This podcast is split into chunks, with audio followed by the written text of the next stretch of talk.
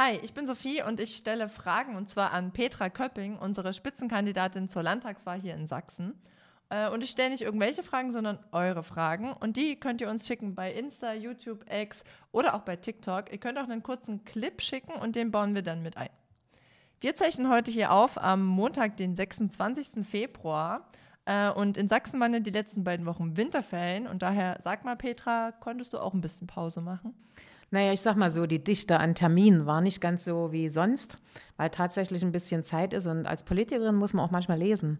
Das heißt, es gab ja ganz viele neue Gesetzesvorhaben, die in Berlin verabschiedet worden sind oder verabschiedet werden müssen, aber eben auch Meinungen, Trends, was politische äh, Geschehnisse betrifft. Und das habe ich genutzt, diese Zeit, um mich einfach ein bisschen umfassender zu informieren, als das sonst, wenn der Alltag so dicht getaktet ist, möglich ist. Da, ich habe die Zeit insofern genutzt. Also ich hatte keinen Urlaub, sondern habe äh, gearbeitet, aber mal anders als sonst, dass ich nicht ganz so viel unterwegs war. Ich hatte fast immer nur einen Termin am Tag, wo ich draußen war. Und ansonsten habe ich wirklich mal Schreibtisch gemacht, gelesen, mich informiert. Das ist schon ganz wichtig, dass man das auch hin und wieder mal in Ruhe machen kann. Diese Woche ist dein Terminkalender wahrscheinlich hingegen ziemlich voll, weil die Ferien sind vorbei. Ähm, auf welchen Termin freust du dich denn am meisten diese Woche? Also ich fange mal mit heute an, weil ich heute gleich im Anschluss an unserem Podcast wirklich nach Meißen fahre. Und in Meißen ähm, begrüßen wir dort eine Holocaust-Überlebende, die in Meißen nochmal sagt, nie wieder. Und das halte ich für eine ganz, ganz wichtige Sache. Ich komme aus Amsterdam und insofern freue ich mich auf den Termin sehr. Habe ihr auch ein kleines Geschenk mitgebracht, weil ich möchte, dass sie weiß, dass wir ihr sehr gut zuhören und dafür sorgen wollen, dass es einen nie wieder geben wird in Sachsen. Aber ansonsten äh, habe ich diese Woche auch wieder sehr spannende Termine. Ich treffe mich mit den Geflügelzüchtern.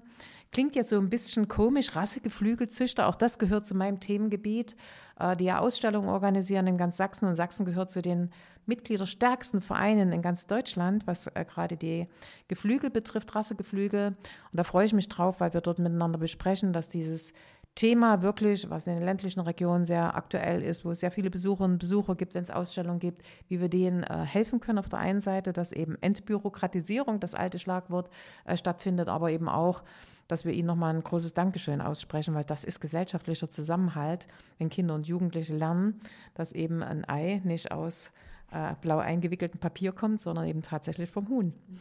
Ich muss auch so ein bisschen schmunzeln, weil meine Grundschule, bevor die saniert wurde, war das eine sehr alte Turnhalle und wir haben die uns immer geteilt mit so Kleintier- und Geflügelzüchtern, die dann am Wochenende drin waren und montags waren dann wir immer wieder drin. Deswegen, ähm, ja, manchmal waren wir, haben wir dann auch äh, das verbunden und haben uns das auch mal als Schulklasse angeguckt. Insofern ist, ja, das ist ein wichtiges Thema auf jeden Fall auch. Klar. Ja, und auch ein schönes Thema, nochmal, weil äh, viele Kinder und Jugendliche, die auf dem Land leben und in den Städten sowieso nicht, ähm, teilweise gar nicht mehr wissen, wie Landwirtschaft funktioniert und mal ein Huhn anfassen oder mal äh, gucken, wie ein, wie ein Küken schlüpft. Also all diese Dinge, das äh, tragen die natürlich weiter. Und ich habe heute, ich lerne eben auch immer wieder bei solchen Begegnungen, äh, wie, wie mit, mit, mit welcher Seele die eigentlich bei ihrer Arbeit sind, bei ihrem Hobby sind. Da kann ich immer nur sagen, großes Dankeschön. Wir gucken jetzt mal ein bisschen ähm, in ein Thema, was auch was mit nicht mit Landwirtschaft, aber mit Anbau zu tun hat. Ähm, letzte Woche wurde im Bundestag ja die Teillegalisierung von Cannabis beschlossen. Und äh, dazu kamen sehr viele Fragen rein, bei Instagram zum Beispiel. Und deswegen jetzt mal direkt die Frage an dich, äh, Petra, wie stehst du denn zur Legalisierung von Cannabis? Das war auch ein Vorteil der letzten Woche, dass ich die Bundestagsdiskussion zu, dieser, äh, zu diesem Cannabisgesetz wirklich auch verfolgt habe. Ich habe die Argumente dafür verfolgt und ich habe die Argumente dagegen verfolgt. Und das ist wirklich eine schwierige Entscheidung. Man muss das so deutlich sagen. Ich finde es richtig, dass äh, der Konsum von Cannabis in bestimmten Mengen und mit einer bestimmten Qualität entkriminalisiert wird.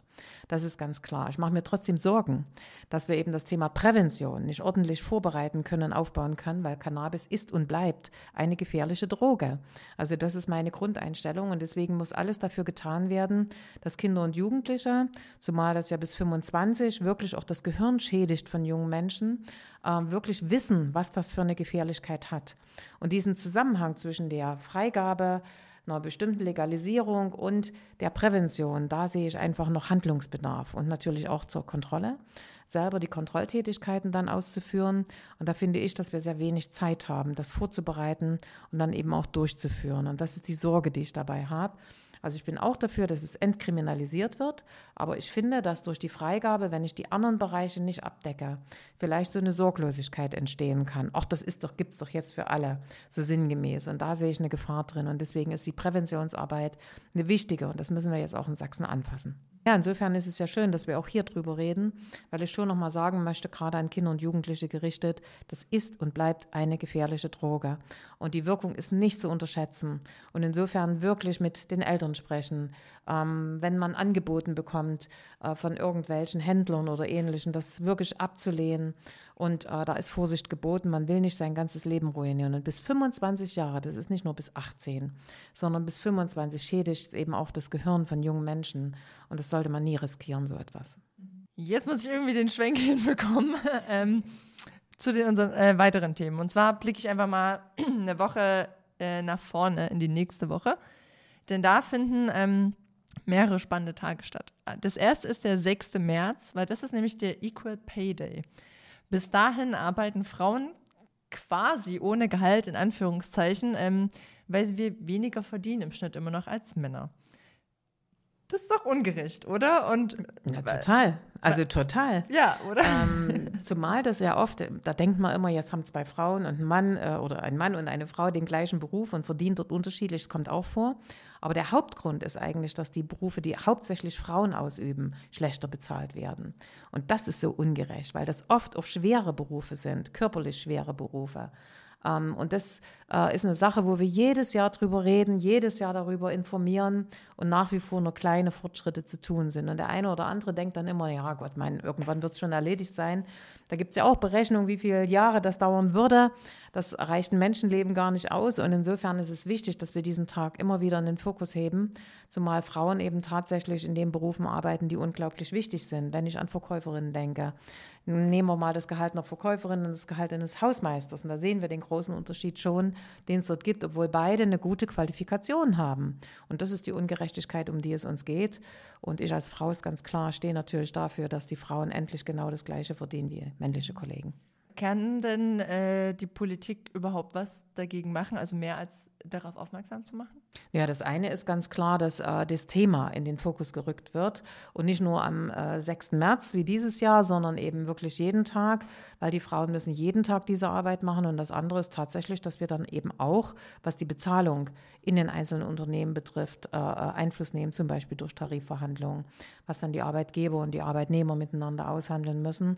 Aber wenn ich das nicht in den Fokus hebe und immer wieder sage, dass es da eine große Ungerechtigkeit gibt, kann ich das auch nicht lösen und deswegen ist das so wichtig, dass wir drüber reden. Ich habe gesagt, es sind mehrere äh, Tage, weil direkt zwei Tage später, am 8. März, ich glaube, der Tag ist wahrscheinlich mehr Menschen bekannt, ist ja der Internationale Frauentag. Wofür steht denn ähm, der 8. März für dich? Also der steht für mich auch dafür, dass Frauen immer noch in der Gesellschaft mehr leisten als Männer. Sie haben nämlich die Care-Arbeit zu leisten, sie haben die Kinderbetreuung zu leisten. Ähm, es gibt zwar viele junge Familien, das will ich auf jeden Fall anerkennen, wo das mittlerweile sich ändert, wo junge Männer zum Beispiel die Elternzeit nehmen und ähnliches. Da ist Sachsen übrigens ganz, ganz weit vorne. Das freut mich sehr.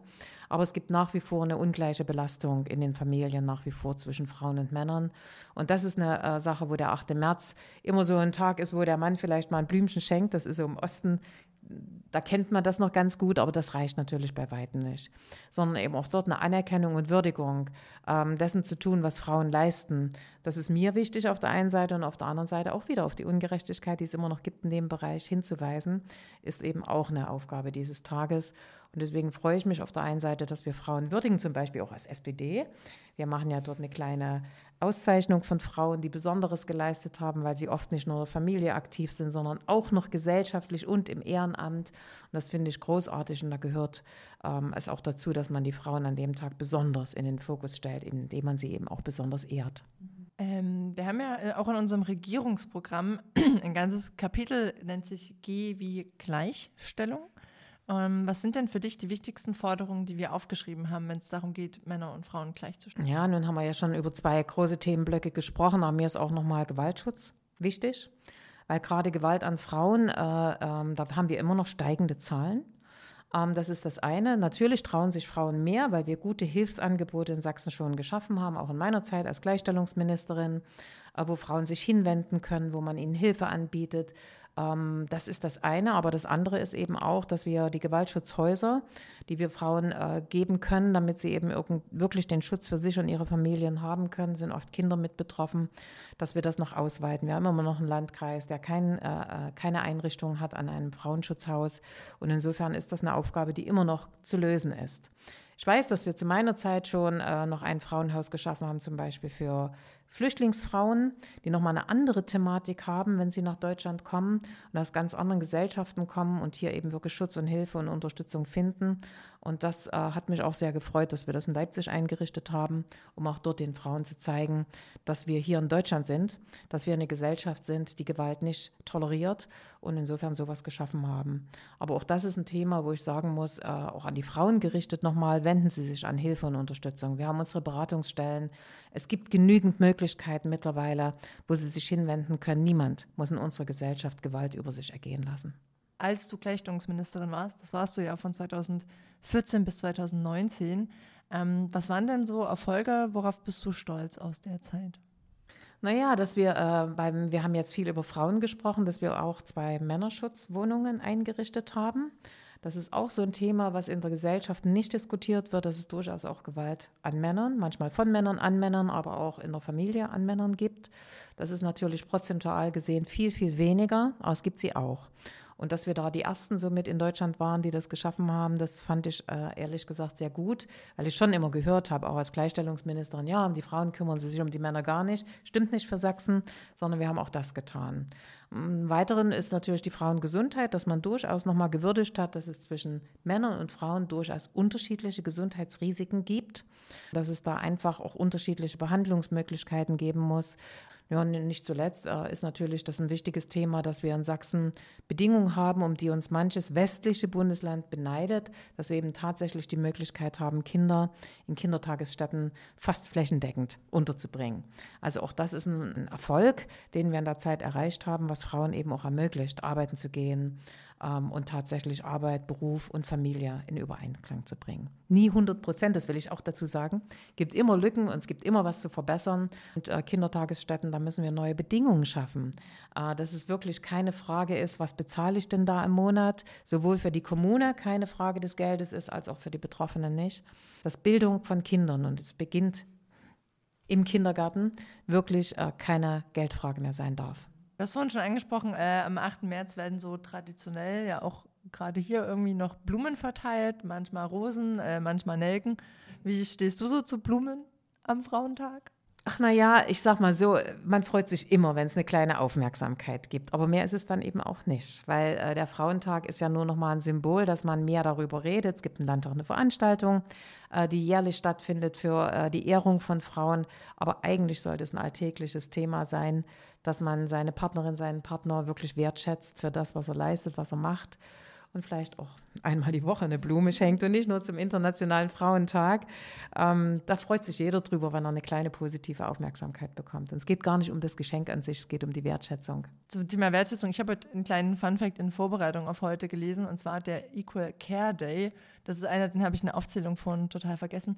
Der findet am 29. Februar statt und das liegt daran, dass es ein Schalt, also dass der ja nur im Schaltjahr kommt ähm, und es quasi so ein bisschen auch dieses Verhältnis darstellen soll von 4 zu 1 Care-Arbeit, die immer noch vorrangig Frauen im Vergleich zu Männern übernehmen. Insofern auch da haben wir ja noch bisschen Weg vor uns. Mal gucken, wann wir das ändern können, dass er eben jedes Jahr vorkommt als Tag, wobei es eben eine tägliche Aufgabe ist. Auch hier ist äh, der, der Tag selber nur eine Symbolik. Es geht um jeden Tag und ich kann mich erinnern, als ich äh, junge Frau war und drei kleine Kinder zu Hause zu versorgen hatte, habe ich manchmal abends schon gedacht, so, so 23 Uhr oder so, wenn man fertig geworden ist, kann einfach nicht mehr, geht nicht weiter. Dann schläft man ein paar Stunden, dann geht es doch weiter. Ich will damit sagen, dass es eine unglaublich anstrengende Arbeit ist für Frauen, ähm, die eine Kinder großziehen, die arbeiten gehen, die vielleicht sich beruflich qualifizieren oder ein Studium absolvieren. Ähm, deswegen großer Respekt für alle Frauen, die das tun. Und gerade Teilzeit oder ähnliches ist eben für Frauen, die alleinerziehend sind, gar nicht möglich, weil sie das Geld auch brauchen und dabei noch voll arbeiten gehen und ihre Kinder gut erziehen und äh, alles für sie tun, was notwendig ist. Also das ist eine Riesenleistung von Frauen, das will ich hier nochmal sagen. Auch ein sehr schöner Abschluss. Ähm, vielen Dank dir. Ja, was wollt ihr wissen von Petra oder über Sachsen oder über die SPD in Sachsen? Schreibt es uns gerne äh, in die Kommentare oder per DM bei Insta, bei TikTok, bei YouTube. Vergesst nicht äh, zu abonnieren, lasst ein Like da und wir sehen uns dann beim nächsten Mal.